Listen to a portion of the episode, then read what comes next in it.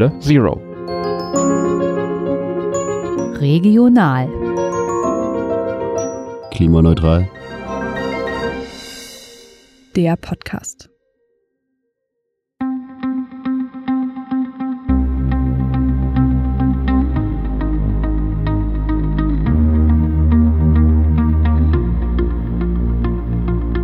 Es war der Morgen danach. Genauer der Sonntag nach der Klimakonferenz in Glasgow, als ich mich mit Henrike und Luca von Fridays for Future zum Interview getroffen hatte. Mein Name ist Jakob Lieseheld und ich bin von Halle Zero. Wir waren im schönen Café Cologne Maury im Paulusviertel, als in den Medien gerade das Abschlusspapier der Staatengemeinschaft besprochen wurde. Und so diskutierten wir natürlich auch erstmal über die Mauenbeschlüsse der Konferenz. Ja klar, wir waren uns schnell darin einig, dass dort irgendwie sehr wenig erreicht wurde. Es wäre halt schön gewesen, wenn in der Erklärung genau drinne gestanden hätte, wie denn nun das 1,5 Grad Ziel auf der Welt noch eingehalten werden soll. Und zwar verbindlich. So hatten wir jedenfalls einen guten Einstieg für unser Gespräch. Denn es geht ja in dieser Podcast-Folge um ein ganz ähnliches Problem, aber eben auf lokaler Ebene. Denn Sachsen-Anhalt hat auch keinen verbindlichen Plan, wie der CO2-Ausstoß so verringert werden soll, dass Leute wie Henrike und Luca in der Zukunft keine Nachteile erleiden müssen. Denn leiden, das werden sie wohl. Genauso wie alle anderen Menschen. Eben durch die fortschreitende Klimakrise. Das ist mit vielen Klimastudien inzwischen belegt. Henrike und Luca fühlen sich existenziell von der Klimakrise bedroht und finden, dass sie das Land Sachsen-Anhalt damit im Stich lässt. Dessen Aufgabe wäre es nämlich eigentlich, sie jetzt schon vor den Folgen in der Zukunft zu beschützen. Zum Beispiel durch ein knackiges Klimagesetz. Und da es das aber nicht gibt, verklagen sie nun das Land vor dem Bundesverfassungsgericht. Das machen sie zusammen mit der deutschen Umwelthilfe. Henrike, Luca und ihr dritter Mitstreiter Friedrich haben also Verfassungsbeschwerde in Karlsruhe eingelegt. Sie wollen das Land nun zum Schutz ihrer Grundrechte zwingen. In meiner ersten Frage an Luca wollte ich erstmal wissen, wie diese Beschwerde überhaupt entstanden ist. In diesem Fall ist die Umwelthilfe auf uns zugekommen. Nach der erfolgreichen Klimaklage auf Bundesebene Anfang des Jahres haben die sich quasi dazu entschlossen, auch in den Ländern zu klagen, weil auch die Länder natürlich eine riesige Verantwortung tragen beim Klimaschutz. Gerade in unserem deutschen föderalen System haben die sehr viel Stellschrauben, an denen sie drehen können. Das kann man nicht alles nur dem Bund überlassen und da sind auch die Länder in, der Verantwortung. Und deswegen ist dann die DUH auf die Klimabewegung quasi zugekommen, sondern halt auf die Fridays for Future Ortsgruppen und hat uns gefragt, ob quasi Leute Interesse hätten und äh, kam, ging von denen aus. Ich würde noch dazu sagen, dass, glaube ich, schon öfter mal einfach der Gedanke war, dass man theoretisch auf gewissen Ebenen verschiedene Akteure verklagen müsste, aber man hat ja als Einzelperson einfach normalerweise, durchschnittlicherweise nicht die Mittel dazu. Und die Deutsche Umwelthilfe hat die Mittel. Und das heißt, wir waren quasi dankbar, dass sie auf uns zugekommen sind. Und wir klagen zwar auf Papier juristisch für uns als Einzelperson, aber einfach nur, weil es halt juristisch nur so geht, was auch richtig so ist. Aber im Grunde genommen sind wir StellvertreterInnen für sämtliche Menschen, deren Grundrechte verletzt werden. Nur, dass wir halt jetzt diese Einzelpersonen sind, die diese Chance bekommen haben, mit den finanziellen und anwältlichen Kapazitäten ausgestattet zu werden. Ich zitiere an dieser Stelle mal Jürgen Resch, der ist Geschäftsführer der Umwelthilfe und er fasst das an dem Punkt zusammen, indem er sagt, die Klage dient eigentlich dazu, die Landesregierung zum Handeln zu zwingen. Denn die erfolgreiche Klimaklage gegen den Bund ist nämlich nur eine Seite der Medaille, weil Klimaschutz muss ja schließlich dann vor Ort, also in den Ländern umgesetzt werden. Was ist da jetzt genau das Problem? Weil wir haben ja eine Bundesgesetzgebung, ne, die ja auch einen Ausstieg aus der, ja, die, die eine Klimaneutralität vorschreibt. Aber es noch ein bisschen hin halt bis 2045. Ja, also einerseits ist schon mal diese Bundesgesetzgebung problematisch, einfach weil 2045 deutlich zu spät ist. Und halt, wie gesagt, nur weil es eine Verbesserung zu den politischen Entscheidungen von vor fünf Jahren oder so ist, heißt es nicht, dass es ausreicht für physikalische ähm, Regeln. Aber quasi auf Sachsen-Anhalt bezogen, ja, es gibt diese Bundesgesetzgebung, aber es gibt viele, viele Bereiche, die Ländersache sind, in denen die Länder das engagiert angehen müssen. Das heißt, die Länder wirklich so lange brauchen und es nicht in Angriff nehmen, in ihren Bereichen ordentliche Klimaschutzregelungen zu machen, dann muss man sie zum jetzigen Zeitpunkt dazu zwingen. Und wir zwingen sie ja nicht irgendwie oder wir versuchen sie ja nicht zu zwingen in einer undemokratischen Art und Weise oder so, sondern wir haben Grundrechte und klagen diese Grundrechte ein. Einerseits ist es, dass die Länder sich nicht aus der Verantwortung ziehen sollen und sagen sollen, yo, das macht ja der Bund. Der Bund hat ja irgendwie Regelungen gemacht sondern ähm, die Länder haben, wie Henrike schon gesagt hat, ganz viele eigene Spielräume, wo auch der Bund nicht eingreifen kann. Also nach dem Grundgesetz ist es, also es ist eigentlich so geregelt, dass erstmal die Länder die grundlegende äh, Befugnis zur Gesetzgebung haben und nur in den Fällen, wo das Grundgesetz sagt, das ist nicht so, hat der Bund die Kompetenzen. Das heißt, die Länder haben extrem viel zu tun da. Und außerdem wollen wir mit dieser Klage was anderes erreichen, als in Teilen was anderes erreichen als die Klage äh, auf Bundesebene.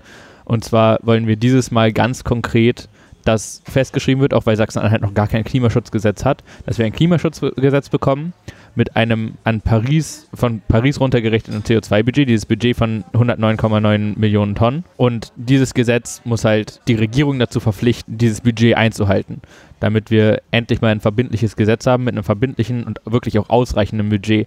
Also das, was da auf Bundesebene jetzt ist, ist ja ein Gesetz mit einem mit gar keinem richtigen Budget, wenn man es als Budget definiert, weil man sagt, die wollen also bis 2045 linear reduzieren, dann könnte man sagen, das ist ein Budget, was aber absolut nicht ausreicht.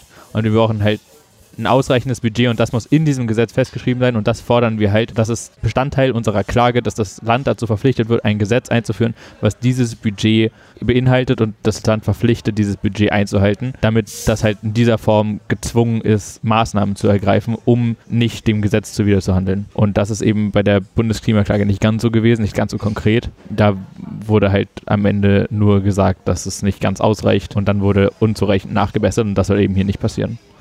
Im Sinne des Interviews unterstütze ich jetzt kurz mal, dass das äh, Land Sachsen-Anhalt und es ist ja nicht gerade untätig gewesen, nicht, dass ich dahinter stehen würde, aber einfach nur, um das ein bisschen anzufeuern, denn das Land hat ja ganz viel getan. Wenn man auf der Webseite guckt, dann ist ja alles im Butter, man hat ja das erreicht und so weiter, denn es wurden ja 72 ganz konkrete Maßnahmen beschlossen, die dann eben ein Klima- und Energiekonzept sichern von diesem Land. Was werft ihr dem denn vor? Also ich habe gestern mal so ein bisschen drin rumgescrollt. Ähm, da steht so sinngemäß, man soll jetzt weniger Auto fahren, wenn es geht. Die Behörden sollen vorangehen und sollen ein bisschen mehr Homeoffice machen. Ich glaube, ihr hört schon raus, was ich da äh, andeuten will.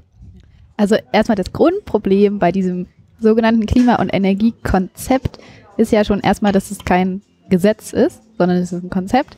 Es ist von der Exekutive ausgearbeitet und gar nicht irgendwie parlamentarisch diskutiert worden. Das heißt, einerseits kann man auch nicht wirklich davon, davon sprechen, dass quasi alle parlamentarischen VertreterInnen damit einbezogen wurden. Und andererseits ist es vor allem auch nicht einklagbar. Das heißt, wenn man jetzt quasi die eine oder andere Regelung aus diesem Konzept verletzt sehen würde, hat man gar nicht die Chance, die wirkliche Umsetzung dieser Regelung einzuklagen. Und vor allem. Es ist, ist halt nur eine Maßnahme, keinerlei Gesetz. Genau. Und vor allem ist es einfach nicht ausreichend, also inhaltlich nicht ausreichend, so dass Woran man das am allerbesten erkennen kann, ist eben, dass es auf großer Ebene nicht am CO2-Budget orientiert ist. Und was nicht am CO2-Budget orientiert ist, ist offensichtlich nicht ausreichend. Du hast ja gerade auch gesagt, die machen ganz viel. Das ist halt schon wieder das am falschen Maßstab messen. Also vielleicht im, äh, im, Vergleich zu dem, was davor passiert ist, vielleicht im Vergleich zu dem, was Indien macht oder so, ist das viel. Aber das ist halt nicht der Maßstab, an dem wir uns orientieren müssen, davon müssen wir uns verabschieden. Es ist nicht ausreichend. Also, was wir fordern, ist im Prinzip, dass die Regierung etwas macht, was ausreichend ist. Nicht irgendwie eine gute Leistung erbringt oder eine befriedigende Leistung erbringt, sondern etwas, was ausreicht, um das Pariser Abkommen einzuhalten. Das ist irgendwie, also die Diskussion, die gerade geführt wird, jemand hat eine Arbeit, wo es, also wenn man es auf Schule bezieht, jemand hat eine Arbeit, wo es 100 Punkte gibt, drei Punkte und bekommt dann irgendwie vier und sagt, das ist doch jetzt schon deutlich besser als davor. Also das ist halt nicht der Maßstab, an dem wir es messen können und deswegen äh, reichen diese Maßnahmen überhaupt nicht aus und dann fehlt natürlich, wie Henrike gesagt hat, absolut die Verbindlichkeit, dadurch, dass es eben sich nicht um ein Gesetz handelt. Alles klar, wenn der ganze Wald brennt, mache ich nicht mein kleines Lagerfeuer aus, sondern ich lösche den ganzen Wald. Okay, kommen wir mal zu eurer, der Verletzung eurer Grundrechte. Inwieweit fühlt ihr euch denn eigentlich verletzt in euren Grundrechten? Ich zitiere mal konkret jetzt auch schon aus der Klage so ein bisschen mit. Ähm, es geht konkret um zwei Grundrechte, die ihr da verletzt seht. Das ist Artikel 2 Absatz 2 Grundgesetz. Darin steht, jeder hat das Recht auf Leben und körperliche Unversehrtheit. Die Freiheit der Person ist unverletzlich. In diesem Recht darf nur aufgrund eines Gesetzes eingegriffen werden. Genau das wollt ihr im Prinzip, dass es geschützt wird, dieses Recht.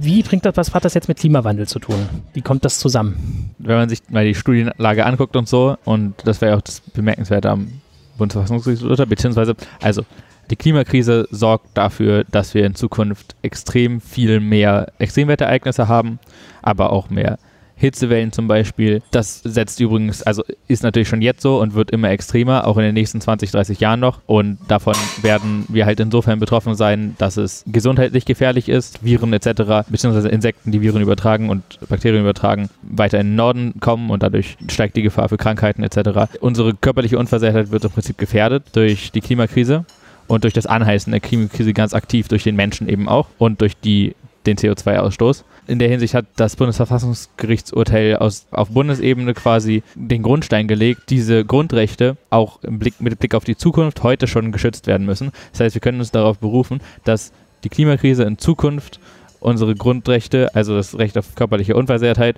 und die Beispiele, die ich eben genannt habe, waren nur sehr wenige von sehr vielen, dass das geschützt werden muss. Und da ist der Staat halt in der Pflicht. Da muss eine Verhältnismäßigkeit gefunden werden und die ist bei 1,5 Grad. Also 1,5 Grad ist ja auch schon extrem. Also da werden auch Grundrechte verletzt, dadurch, dass wir jetzt noch CO2 ausstoßen müssen.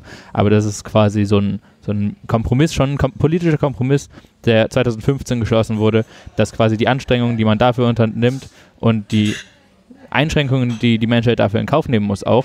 Diese 1,5 Grad, das ist der Punkt quasi, wo es noch verhältnismäßig dazu ist, zu den Leiden, die Menschen davontragen. Genau, deswegen, äh, das ist halt diese Abwägungssache, aber diese Abwägung ist schon getroffen worden, 2015 mit dem Pariser, Abkommen. Ich würde dazu noch ergänzen, also einerseits eben das Grundgesetz sich, also die Grundrechte sichern ja Schutzpflichten, das heißt, der Staat ist verpflichtet, irgendwie meine Gesundheit zu schützen, bis zu einem gewissen Grad. Das heißt, einerseits hat er die Pflicht, meine Gesundheit zu schützen, was er nicht tut, wenn er sich nicht an die 1,5 Grad Grenze hält, aus bekannten Gründen. Und andererseits sorgt der Staat dafür aktiv, dass meine Gesundheit geschadet, dass meiner Gesundheit geschadet wird, eben indem er sich nicht an die 1,5 Grad Grenze hält. Und drittens, wie gesagt, diese Freiheitsrechte in Zukunft. Also man wird halt gewisse Berufe nicht mehr ausüben können, man wird in gewissen Orten nicht mehr wohnen können. All das wird mit Sicherheit verletzt sein. Das ist quasi der juristische Part dahinter. Und ich würde gerne einen Teil aus der Klage vorlesen, einfach weil das so krass formuliert ist und halt der Wahrheit entspricht. Das in der Vorbemerkung. Einfach um zusammenzufassen, wenn alles so weitergeht wie bisher, was die Emissionen angeht, dann wird sich die Erde so und so weiter erhitzen und dann Zitat, in einem solchen Szenario drohen in Deutschland, auch in Sachsen-Anhalt, jedes Jahr tödliche Hitzewellen, starke Atemwegsbelastungen durch Waldbrände, deutlich ansteigende Feinstaubbelastungen und Ozonbildung, eine größere Ausbreitung von Allergien und Krankheiten sowie regelmäßiger Starkregen und andere Extremwetterereignisse. Die Lebensgrundlagen der Beschwerdeführenden also uns und alle, die wir noch stellvertretend sind, werden zusätzlich durch das ungewisse Eintreten von sogenannten Kipppunkten bedroht. Beim Eintreten von Kipppunkten, beispielsweise einem Abbruch des Golfstroms und folgenden Kettenreaktionen, drohen apokalyptische Umweltveränderungen. Zitat Ende. Ich finde es immer ein bisschen schwer, sowas öffentlich zu sagen, so dieses Zitat apokalyptische Umweltveränderungen, weil man daran so, weil die Motivation daran ein bisschen zugrunde gehen könnte. Aber ich denke, wir werden ja noch darüber sprechen, was man quasi machen kann, was man machen muss, wie man dem entgegenwirken kann. Und ich finde quasi diese, dieses apokalyptische Bild, was einem droht, kann ja nicht dafür sorgen, dass man nichts tut, sondern muss dafür sorgen, dass man so viel tut, wie man tun kann. Und ein Teil davon in einem funktionierenden demokratischen System ist, für Grundrechte dann zu klagen. Genau, wir referenzieren hier die ganze Zeit im Prinzip auf ähm, Paragraph 20a Grundgesetzen. Da heißt es nämlich, der Staat schützt auch in Verantwortung für die künftigen Generationen die natürlichen Lebensgrundlagen und die Tiere im Rahmen der verfassungsgemäßen Ordnung durch die Gesetzgebung und nach Maßgabe von Gesetz und Recht durch die vollziehende Gewalt und die Rechtsprechung. Finde ich ein sehr interessanter Punkt, weil im Prinzip, wenn man mal eure gesamte Klage so zusammendampft, dann verklagt ihr den Staat ja eigentlich auf Unterlassung, wenn man so will. Ja. Wir unterbrechen hier kurz für dich. Du findest die Idee gut, Halle bis 2030 klimaneutral zu machen? Du möchtest bei uns mitmachen? Dann kannst du dich gerne bei Halle Zero einmischen. Du kannst zum Beispiel helfen, Aktionen zu organisieren, dich als Experte oder Expertin einbringen oder auch Kaffee kochen und Kuchen backen. Wir freuen uns über jeden, der dabei sein möchte, wenn wir unsere Stadt nachhaltiger und klimaneutral gestalten. Was gibt's dafür? Jede Menge Spaß, tolle Leute und einfach das coole Gefühl, dieser Klimakrise etwas Gutes entgegenzusetzen.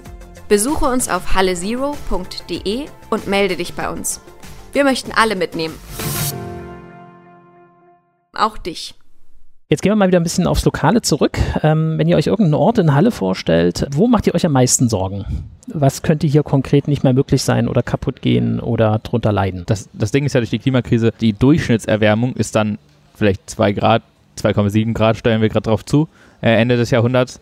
Aber in bestimmten Bereichen ist es halt, steigt die Temperatur deutlich mehr an, in anderen Bereichen etwas weniger. Gerade in städtischen Bereichen steigt sie noch mehr an. Dadurch wird es in Halle, ich glaube, ich habe gelesen, so um die 4 bis 5 Grad wärmer sein Ende des Jahrhunderts, wenn das so weitergeht und wir quasi bewahrheitet es 2,7 Grad werden, vielleicht sogar noch ein bisschen wärmer. Diese Hitzebelastung, das klingt jetzt erst nicht viel, aber gerade durch die steigende Zahl und auch extremeren Hitzesommer, die nochmal wärmer sind als die Hitzesommer, die wir jetzt kennen, deutlich wärmer, wird es, ist es einfach eine extreme Belastung. Also man kriegt das nicht so mit, aber die Zahl der Leute, die heute schon an Hitzen, äh, an, an, am Hitzetod sterben, weil es einfach in gewissen Phasen, es muss nicht viel, es müssen ja nicht viele Phasen im Sommer sein, aber gewisse Phasen, äh, in denen es für ein paar Tage eine gewisse Höchsttemperatur überschritten ist, da kann sich der Körper nicht mehr selbst kühlen gerade bei vulnerablen Gruppen, gerade bei älteren Menschen oder bei Menschen mit Bluthochdruck und so, ist das, hat es also extreme Auswirkungen, extreme Folgen und kann dann schnell zum Tod führen. Und sowas wird halt viel häufiger kommen. Wir hatten das schon in, ich, ich weiß nicht mehr genau welches Jahr das war,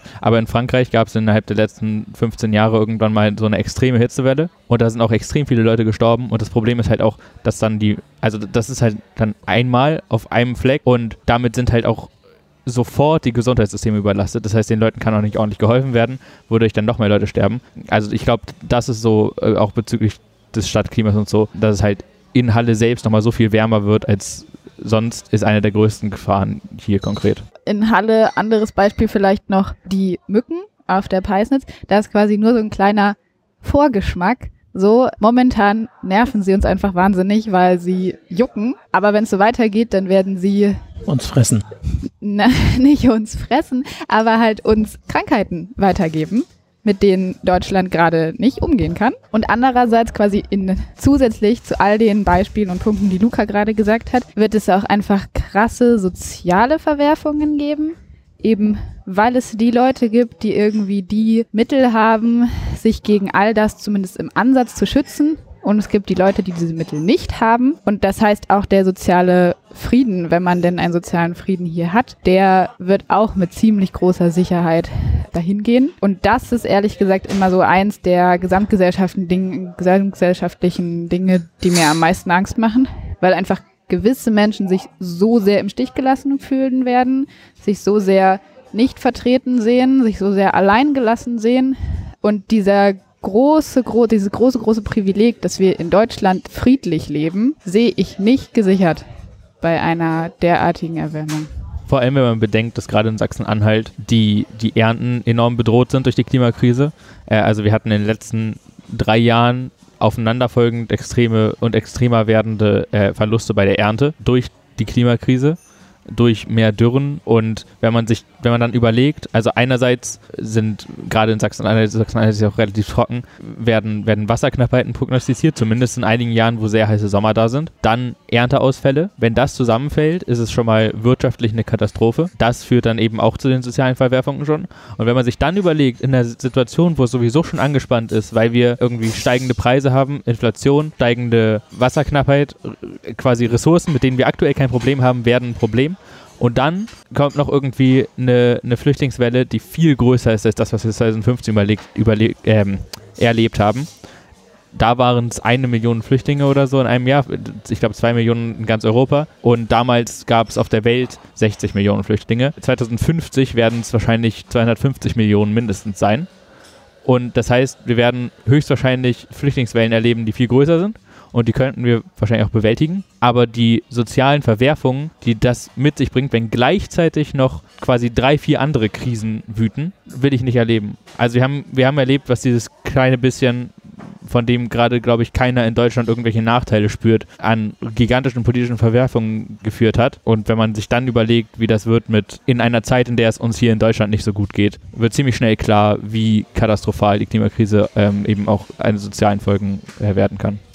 Was für eine Ironie, dass wir umgeben sind von, äh, von Wahlkreisen, die momentan überwiegend blau dominiert sind. Also eine, eine völlige Fehleinschätzung der aktuellen Situation und äh, ein bisschen zur Leugnung, muss man ja fast sagen. Aber das wird ja zunehmen, das ist ja das Schlimme. Also das, das spielt den rechten Populisten in die Karten, weil wenn es irgendwie Krisen gibt, dann sind die Leute auf äh, einfache Antworten aus und dann kommen die Populisten um die Ecke und dann laufen die denen zu. Die werden nicht irgendwie, also die meisten Leute werden nicht äh, reflektieren und sehen, oh, die Klimakrise ist schuld, wir müssen jetzt irgendwie äh, gucken, dass die Klimakrise bewältigt wird, sondern die werden dann den Populisten in die Arme fallen. Genau, aber was wir jetzt dystropisch alles skizziert haben, äh, haben diese Menschen definitiv keine Lösung.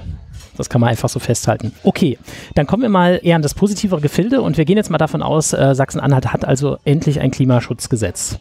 Sei es, weil sich die Regierung aufgerappelt hat und selber eins gemacht hat oder weil diverse Klagen äh, einfach erfolgreich waren vor dem Bundesverfassungsgericht. Was genau wird da drin stehen? Ihr seid jetzt mal die Gesetzschreiber. Und was wird daraufhin dann sich alles verändern? Bevor wir quasi darauf antworten, würde ich gerne sagen, so dieses angenommen, ein Klimaschutzgesetz kommt, weil die Es wird kommen. Regi- Also ja, also dieser Punkt mit entweder es kommt, weil die Regierung sich aufgerappelt hat oder vielleicht weil so viel geklagt wurde und so weiter. Die Sache ist, die Regierung wird sich nicht aufrappeln, wenn nicht massenhaft Menschen in den verschiedensten Gebieten sie dazu nötigen, ihn ständig herantragen, dass es das ist, was die Menschen wollen. Also wir können darauf hoffen, dass sich Regierungen irgendwann aufrappeln, aber wenn man mal nach hinten schaut in die Vergangenheit, es wird nicht passieren, wenn nicht massenhaft Menschen sich dafür einsetzen. So hier kleiner Appell an alle, die zuhören. Und der Punkt mit angenommen, es kommen ganz viele Klimaklagen. Die Sache ist, man kann juristisch eben Grundrechte einklagen, aber das ist halt einerseits immer nur das Minimum an Maßnahmen, die wirklich getroffen werden müssen und andererseits muss, nachdem so ein Urteil gesprochen wurde, natürlich irgendwie richtig ordentlich parlamentarisch darüber diskutiert werden. Es müssen Pläne gemacht werden. Das heißt, das, was politisch beschlossen werden sollte, ist eigentlich jedes Mal viel mehr als das, was Gerichte einfordern können. Einfach aufgrund des Systems der Gewaltenteilung. Das ist auch gut so. Genau. Und dann zu dem Punkt, wie dieses Klimaschutzgesetz dann aussehen würde, das wird nicht das Gericht vorgeben, das wird das Parlament aushandeln, na zumindest die expliziten Maßnahmen. Wenn es gut gemacht ist, dann wird es unsere Gesellschaft deutlich verbessern, deutlich verschönern, einfach weil zum Beispiel Energieversorgung in kleinere Bereiche aufgeteilt ist. Das heißt, man wird viel mehr Gemeinschaftsgefühl fühlen können. Es wird soziale Maßnahmen dazugeben, einfach weil gewisse Teile der Gesellschaft mehr an die Hand genommen werden müssen, was diese Transformation angeht.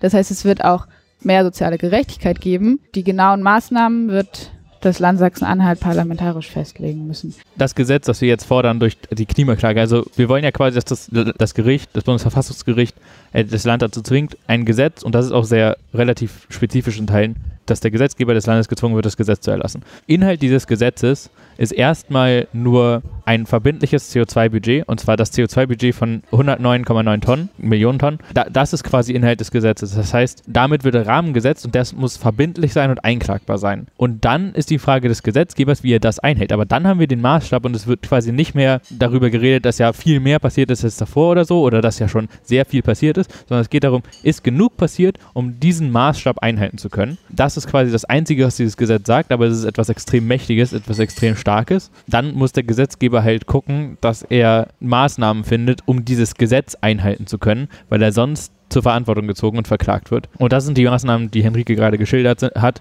die noch offen sind. Aber erstmal, dieses Gesetz ist ganz konkret, beinhaltet dieses CO2-Budget. Die Maßnahmen sind dann in dem Rahmen frei zu gestalten, in dem sie dieses Budget einhalten.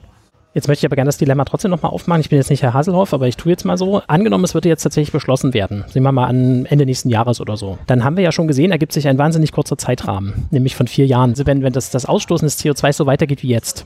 Das heißt, es wären, ab dann wären noch drei Jahre Zeit, um überhaupt noch im Rahmen des Budgets zu bleiben. Jetzt hatten wir vorhin ja schon die, äh, die sozialen Verwerfungen angesprochen, die, die äh, in Zukunft entstehen durch die Zwangsläufigkeit der Umstände. Diese Umstände werden ja praktisch jetzt dann, würden dann jetzt nach vorne gezogen. Glaubt ihr nicht, dass das auch ein gewisses, wirklich problematisches Potenzial hat, wenn man dann irgendwie sagt, okay, wir verstoßen dann ab, äh, wir haben jetzt 21, 22, ab 2026 oder sowas, äh, leben wir sozusagen über Soll. Ja, wenn das Urteil kommt, was jetzt wahrscheinlich nicht übermorgen ist, sondern eher so in einem Jahr, dann werden wir nur noch drei Jahre haben. Das heißt, der Zeitrahmen wird unfassbar eng sein. Punkt eins dazu, was Klimaklagen oft vorgeworfen wird, ist, dass dann ja das Gericht die Parlamente dazu zwingt, ganz schnell irgendwelche Pläne auszuarbeiten, die ja dann gar keine guten Pläne sind und gar keine vernünftig demokratischen parlamentarisch ausdiskutierten Pläne. Das stimmt aber nicht, denn zum Beispiel beim Bundesverfassungsgericht bei dieser Klage im März 2021 hat das Bundesverfassungsgericht Zeit gegeben bis ungefähr, ich weiß nicht genau, aber jedenfalls Ende 2022 oder so. Jedenfalls Zeit, in der man ein vernünftiges, gutes, parlamentarisch ausgearbeitetes Gesetz hätte machen können. Die Bundesregierung hat sich dann im April 2021 dazu entschlossen, einfach ganz schnell dieses Gesetz zu überarbeiten. Und natürlich ist das dann nicht gut. Das ist Punkt eins. Und Punkt zwei ist, natürlich, wenn die Landesregierung von Sachsen-Anhalt jetzt bis zu diesem Urteil wartet, die Sachen umzusetzen, dann ist es natürlich je später, desto dramatischer, desto schlechter wird es wahrscheinlich gelingen, das irgendwie in einem sozial gerechten, sozial verträglichen Weg aufzubauen. Deshalb versuchen wir ja quasi auch mit Klimaaktivismus und Presse und Podcasts und dies, das, jetzt schon darauf aufmerksam zu machen. Die Landesregierung muss ja nicht auf dieses Urteil warten, das alles durchzusetzen. Sie könnte sich auch jetzt dran setzen. Sie hätte sich auch schon vor zehn Jahren dran setzen können. Hat sie nicht gemacht. Das heißt, Ziel dieser Klage ist unter anderem auch, dass wir einfach auf den Fakt aufmerksam machen, dass Grundrechte hier verletzt werden.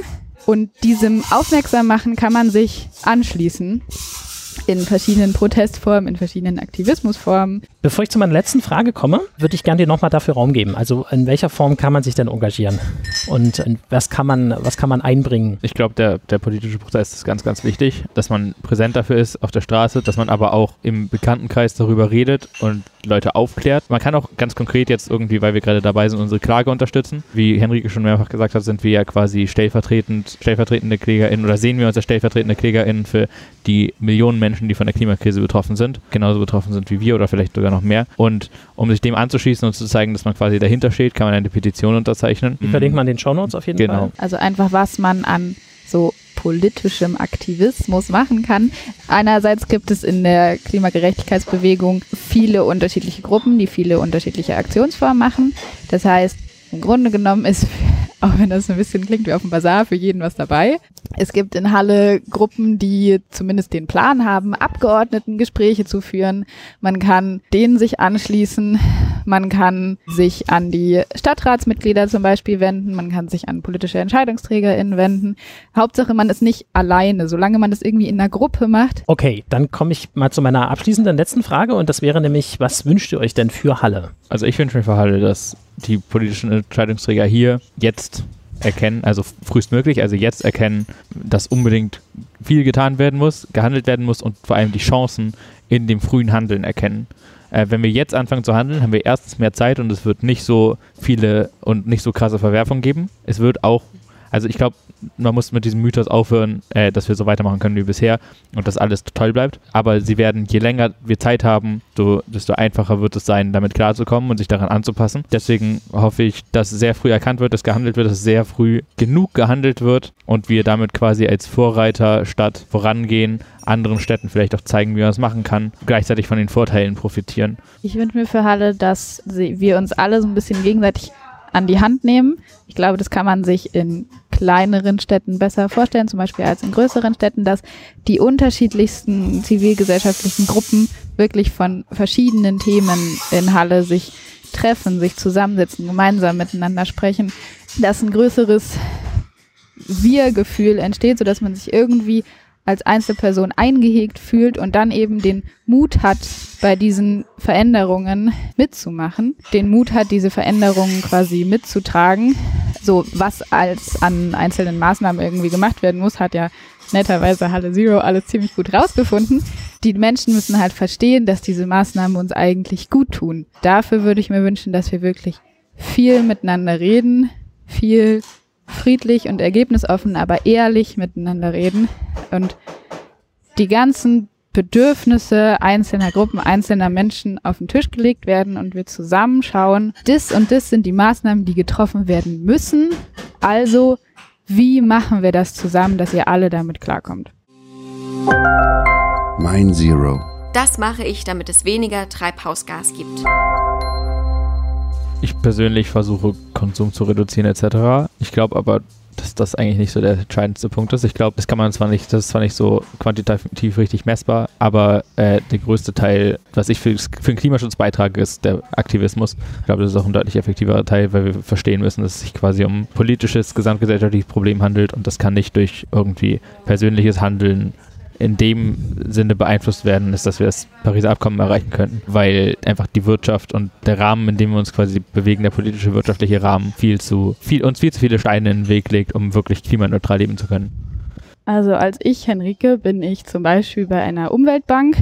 Das heißt, eine Bank, bei der ich mir sicher bin, dass Geld nicht in fossile Energiekonzerne gesteckt wird. Und ich als Henrike mache politischen Aktivismus und rede ganz viel mit Leuten, denn man muss es auf einer großen Skala anheben. Und also ihr habt beide jedenfalls ein gewaltiges Zero, was ich hier einfach auch nochmal demütig anerkennen möchte und auch nennen möchte, nämlich, dass ihr euch mit dem Land anlegt. Das macht ja auch nicht jede Person und das ist ja ein ganz entscheidender Impact, der einfach auch eine, eine Vorbildwirkung haben wird, weil, wie auch immer das ausgehen wird, ihr habt es angestoßen und ihr steht dafür gerade. Das ist ein gewaltiges Zero. Weißt du das? Fakten zur Umwelt in unserer Region. Das Quiz. Du möchtest gern anfangen. Okay, Enrique.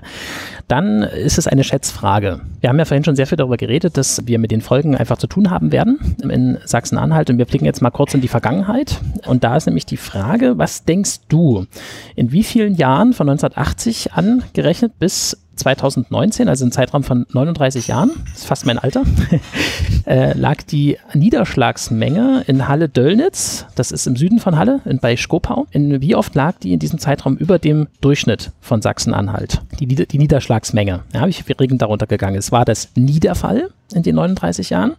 War das in drei Jahren der Fall, dass es über dem Durchschnitt lag von Sachsen-Anhalt? War es in sieben Jahren der Fall? Oder Halle Döllnitz lag immer über dem Durchschnitt. Das ist richtig. Vor allem, weil ich wirklich gar keine Ahnung habe, ob Halle Döllnitz jetzt irgendwie eher von Überflutungen oder eher von Trockenheit ähm, und Trockenheit leidet. Aber ich würde mal sagen. Es liegt an der Elster, nicht direkt an der Saale. Da würde ich mal sagen, siebenmal. Okay, also in sieben Jahren lag es über dem Durchschnitt sozusagen, genau. Leicht daneben, leicht daneben, kein Problem. Es war nur in drei Jahren der Fall. Es ist so, dass im Jahresdurchschnitt in Sachsen-Anhalt ungefähr 579 Liter pro Quadratmeter Niederschlagsmenge herunterfällt. Genau, und nur in drei Jahren lag es also drüber. Der Durchschnitt in Deutschland übrigens liegt bei 710 Litern pro Quadratmetern. Das ist im Bild ausgedrückt, sind das ungefähr eine große Badewannenfüllung. Also es kommt praktisch eine Badewanne pro Quadratmeter weniger runter in Sachsen-Anhalt als im restlichen Deutschland. Das finde ich schon sehr beeindruckend, wenn man sich überlegt, man das ganze Land mit Badewannen zupflastern. Die wären alle voll. Einmal voll pro Quadratmeter. Dann für dich. Was glaubst du, wo liegen die zwei trockensten Orte in Deutschland? Das sind äh, Daten vom Deutschen Wetterdienst. Im nördlichen Brandenburg, im südlichen Sachsen-Anhalt oder im südlichen Baden-Württemberg? Ich würde sagen in Sachsen-Anhalt. Richtig. Und zwar unmittelbar neben uns im Saalekreis. Das ist einmal nämlich das Städtchen ist, glaube ich, eine Gemeinde äh, Rothenburg, ist ein Ortsteil von Bertin-Löbeljün und die Goethe-Stadt Bad Lauchstädt sind in diesem langen Zeitraum, auch hier wurden, glaube ich, 30 Jahre betrachtet, die Orte, die definitiv am trockensten in ganz Deutschland sind. Hat mich super überrascht. Ihr beiden, ich danke euch ganz, ganz herzlich für dieses Interview. Vielen Dank, dass du uns so lange zugehört hast. Ja, vielen Dank.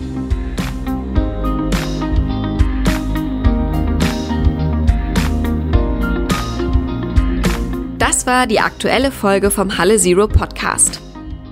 Wenn dir das Gehörte gefallen hat, dann behalte es nicht für dich. Erzähle es weiter. Du kannst uns joinen, followen, liken, supporten, abonnieren oder ganz einfach lieb haben.